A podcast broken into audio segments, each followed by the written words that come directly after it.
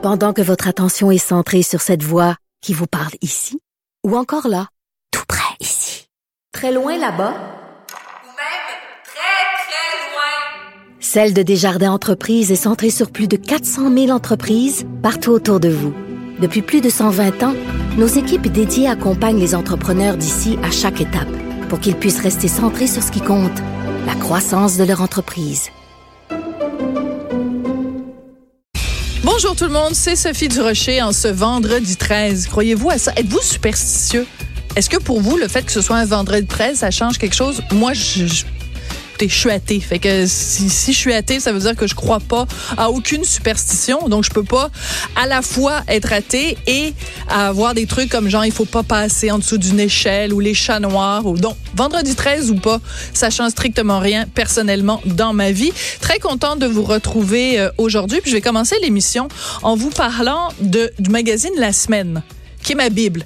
Non, la semaine dernière, à la une du magazine La Semaine, Nathalie Simard, que j'ai reçue plusieurs fois à cette émission, qui est une femme que je trouve extrêmement courageuse, elle fait la une donc du magazine La Semaine en disant je suis maintenant bien à l'extérieur comme à l'intérieur.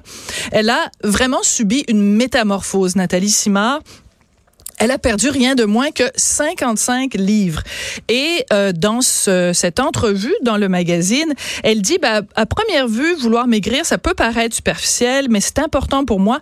Mon excès de poids, de poids, pardon, s'explique en partie par les abus dont j'ai été victime dans le passé. On sait qu'elle a été abusée sexuellement par son impresario Guy Cloutier quand elle avait 10, 11 ans. Elle dit, inconsciemment, j'accumulais les livres en trop pour ne pas être désirable.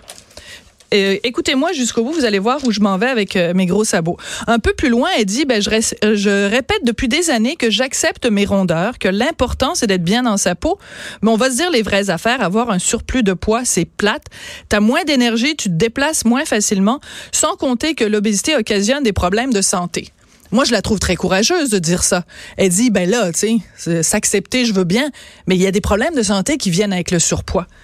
Pouvez-vous croire, mesdames et messieurs, que Nathalie Simard se fait traiter de grossophobe? Grossophobe, c'est la haine des personnes en surpoids. Et Nathalie Simard, qui très candidement, à la une d'un magazine, raconte son combat contre le surpoids. Elle a subi une chirurgie bariatrique.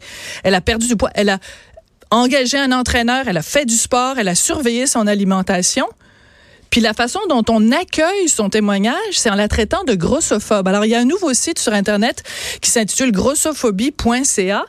Et sur ce site-là, il y a tout un article qui dit la grossophobie de Nathalie Simard.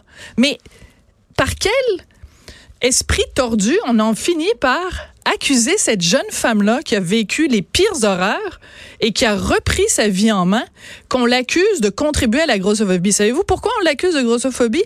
Parce qu'elle associe une perte de poids à la santé. Eh, c'est effrayant, faut pas dire ça en 2019. Voyons donc, quelqu'un qui a pris sa santé en main puis qui a dit moi je veux perdre du poids que je vais être en meilleure santé, c'est ça être grossophobe. Ça n'a aucun sens. Alors, euh, la personne qui, qui, est à la tête du site grossophobie.ca a dit que le discours de Nathalie Simard est un discours problématique, qu'elle faisait de la grossophobie internalisée, que c'était triste et qu'il ne fallait surtout pas associer le surpoids avec une mauvaise santé. Manifestement, cette personne-là n'a pas parlé à un médecin récemment.